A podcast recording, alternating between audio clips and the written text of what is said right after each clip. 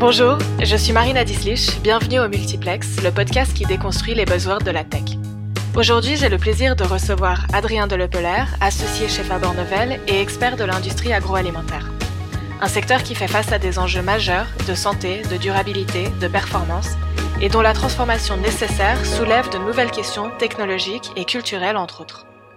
Bienvenue Adrien, et merci de nous rejoindre pour nous parler de ce sujet qui te passionne et t'occupe beaucoup en ce moment. Pour ma première question, j'aimerais te demander de nous faire un panorama de la situation actuelle de cette industrie dont on entend beaucoup, beaucoup parler en ce moment. Bonjour Marina, merci beaucoup de me recevoir au multiplex. Alors effectivement, on parle énormément bah, d'alimentation.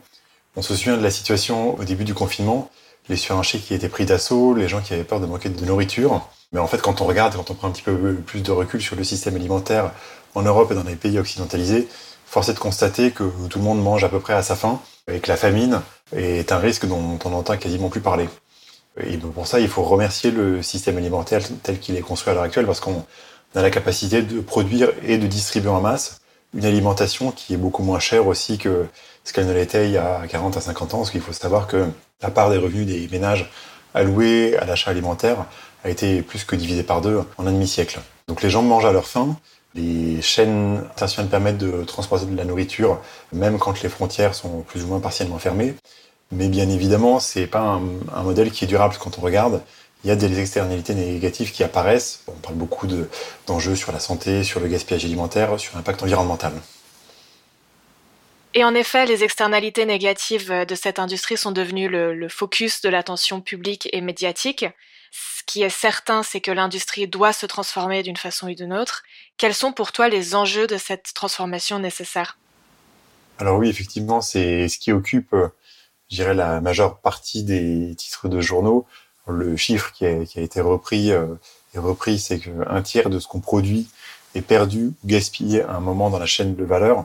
Donc il faut savoir que la répartition des pertes et gaspillages change énormément en fonction de si on est pays développé ou, euh, ou, moins développé. Plus les pays sont développés, plus le gaspillage a lieu proche du consommateur. Donc c'est-à-dire qu'on achète puis on jette énormément en fait parce qu'on ne mange pas tout ce qu'on tout ce qu'on a acheté.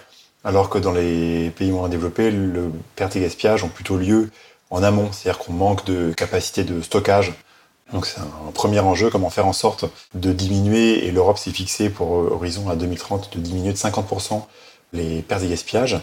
Premier sujet. Le deuxième sujet qui est le sujet de la santé. Bah, parmi les maladies qui émergent le plus, il y a de nombreuses pathologies qui sont liées à l'alimentation. Euh, on parle de l'obésité, du diabète et du cancer. Donc on a une, partie du, monde qui est malade, qui se rend malade parce qu'elle mange, et une autre partie du monde, 800 millions de personnes qui ne mangent pas suffisamment à leur faim. Et enfin, troisièmement, il y a l'impact de l'agriculture sur l'environnement. Là, pareil, selon les estimations, entre un quart et un cinquième des émissions de gaz à effet de serre au niveau mondial sont dues à l'agriculture. Donc il faut savoir que c'est pas que du dioxyde de carbone, mais c'est aussi du méthane et du protoxyde d'azote dû aux engrais azotés, dû à la fermentation entérique des ruminants, donc autrement dit les pets de vache, dû à la fermentation aussi qui a lieu dans, les rizicultures et donc toutes ces, choses-là, ça, ça, pose question sur la durabilité du système alimentaire euh, tel qu'il est construit à l'heure actuelle. Alors si tu le permets, j'aimerais revenir sur ton premier point. Quelles sont les pistes euh, pour permettre une distribution plus juste et durable de la production alimentaire selon toi? Oui, effectivement, la, l'accessibilité alimentaire, c'est, un vrai sujet parce qu'il faudrait éviter que seules les personnes qui ont les moyens de se les payer puissent avoir accès à une alimentation de qualité.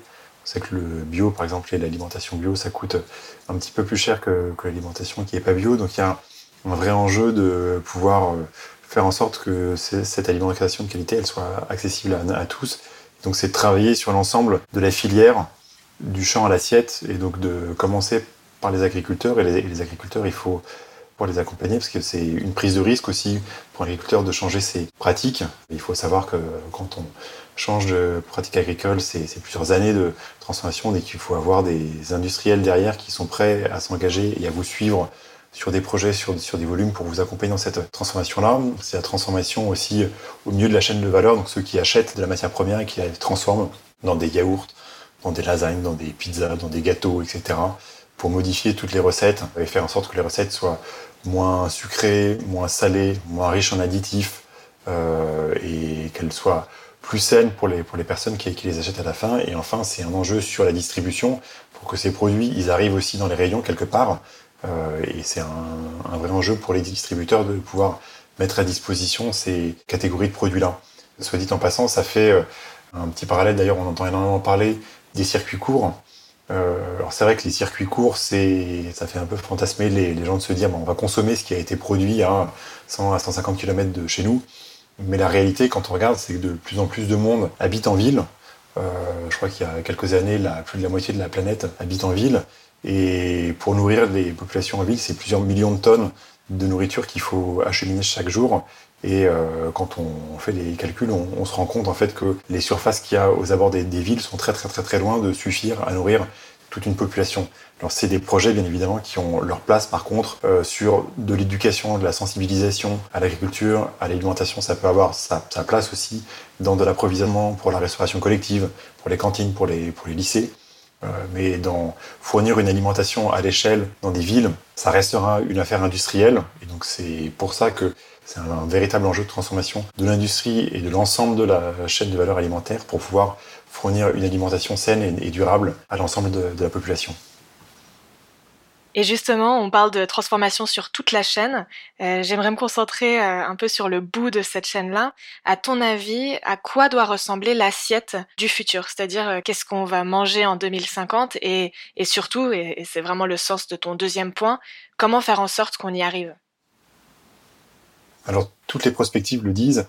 En 2050, on devra manger moins de protéines animales et plus de protéines issues du végétal et plus de végétaux aussi. Il y a plusieurs façons d'y arriver, parce que c'est vrai qu'on a une culture assez forte et, on voit en fait dans les pays en développement qui passaient un certain seuil de revenus, on a envie de consommer plus de protéines animales et en France, la tendance est plutôt à l'inverse, c'est-à-dire que la consommation de bœuf est en déclin depuis euh, quelques dizaines d'années. Mais si vous regardez en Chine, par exemple, c'est absolument pas le cas. Donc les pistes pour faire évoluer l'assiette moyenne, vous en avez plusieurs. Il y en a que je trouve intéressantes et, d'autres qui, sont plus questionnables. Dans, celles qui font la une des journaux, c'est toutes les alternatives à la viande. Vous avez des personnes qui essaient de recréer de la viande à partir de protéines issues du végétal, donc de, donner la texture d'un steak de bœuf avec la texture du végétal. Donc c'est des projets qui sont très technologiques. Euh, il y a énormément d'investissements derrière. Euh, et la critique qu'on pourrait leur faire, c'est de se dire, on cherche pas à innover culinairement parlant. On se dit, bon, on, on, prend un petit peu les gens pour des idiots. En fait, ils ben, ils ont vraiment besoin de manger de la viande. Ils seront pas capables de manger autre chose. On va faire en sorte de leur donner exactement pareil en changeant tout simplement la composition de ce qui rentre dans la viande. C'est un peu la même chose en fait pour les viandes qui sont cultivées en laboratoire. Euh, il y a des sociétés qui, travaillent sur la création de viande de synthèse et d'ailleurs à Singapour, euh, ils viennent d'autoriser la mise sur le, sur le marché de chicken nugget nuggets qui ont jamais vu la lumière du jour en fait, qui, qui ont été fabriqués complètement de, de, A à Z en laboratoire. Là aussi, ça pose question parce que euh, il faut savoir que l'élevage, en fait, il y a, c'est pas uniquement que de la production de protéines, ça participe au pâturage, ça participe à l'entretien des paysages, ça va produire des fertilisants naturels avec, euh, avec les bousses, par exemple, qu'on pourra retourner au, au, sol. Ça peut pâturer sur des prairies qui ne seront pas forcément cultivables. Donc l'élevage a tout un tas d'autres intérêts aussi que la seule production de viande. Le point, en fait, c'est pour arriver à faire évoluer l'assiette moyenne, il y a un vrai travail à faire sur l'innovation culinaire et donner envie aux gens de manger plus de produits qui contiennent des végétaux. Donc on voit de plus en plus de lait de soja, de yaourts qui sont faits à base de, lait végétaux, etc. Et, euh, et je pense qu'il y, a tout un champ absolument considérable à explorer pour remettre plus de végétal dans les assiettes et que ça ait du goût, que ça soit bon. Euh, et si c'est bon, si ça, si ça a du goût, bah, petit à petit, les, les gens vont y venir. Et si, si c'est accessible au, au niveau prix aussi, les gens vont y venir. Et alors, en troisième enjeu, tu nous parlais d'agriculture et, et, en particulier de connaissance du vivant. Qu'est-ce que ça veut dire vraiment et comment passer cette connaissance à l'échelle? Quand on regarde un petit peu l'histoire de l'évolution de l'agriculture, on est passé d'un monde où il y avait en gros de la force humaine et des animaux de traction dans les champs, des animaux de trait, à euh, un modèle où on a de la chimie et du, pétrole, donc du pétrole dans les machines agricoles, pétrole dans les tracteurs, dans, dans, les moissonneuses, etc. Et de la chimie pour traiter, pour prévenir, pour fertiliser. mais on considère toujours en fait que la parcelle est un, univers qui est uniforme, qu'il faut traiter, et ça reste une, approche finalement qui est très industrielle et assez simpliste de l'agriculture. Mais de plus en plus, on est en train de se rendre compte que dans les sols, il y a tout un monde qu'on connaît relativement peu, qui est habité par les bactéries, par les microbes, par les vers de terre, et que ce qui se passe là-dedans, ça contribue énormément à la fertilité du, sol, à la croissance des plantes, et donc il faut de plus en plus s'intéresser à comprendre ce qui se passe sous, les, sous nos pieds pour être euh, plus, plus performant sur l'agriculture.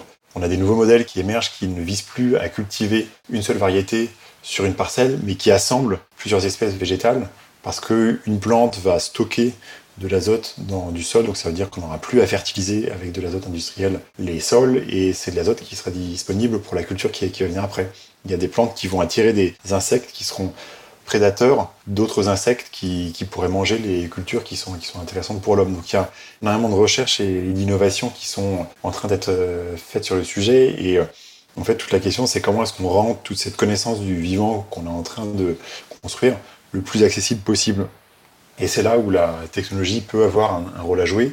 Pour connaître l'état de santé d'un sol, euh, bah, quels sont les capteurs qu'il faut développer pour mettre des, sondes et pouvoir suivre de manière assez régulière l'état de santé de son sol.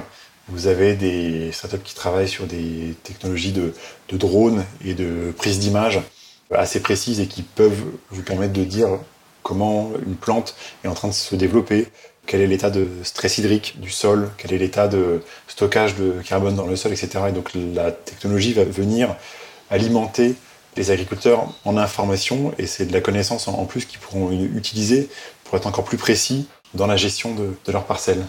Et le deuxième sujet qui est, est un sujet qui est un, petit peu polémique, en particulier en Europe, c'est la question des OGM. Euh, vous n'êtes pas sans savoir qu'Emmanuel Charpentier, euh, prix Nobel de chimie en, France a eu le prix Nobel pour euh, le CRISPR, qui est une technologie qui permet de faire de l'édition de gènes. Et on va peut-être se rendre compte qu'en fait, avec le changement climatique, ça va être intéressant de donner ou de renforcer des capacités dans les plantes à résister à la chaleur, résister au stress hydrique, résister aux maladies. C'est des choses qu'on s'interdit complètement pour le moment en Europe. Est-ce que ça veut dire que ça restera toujours le cas?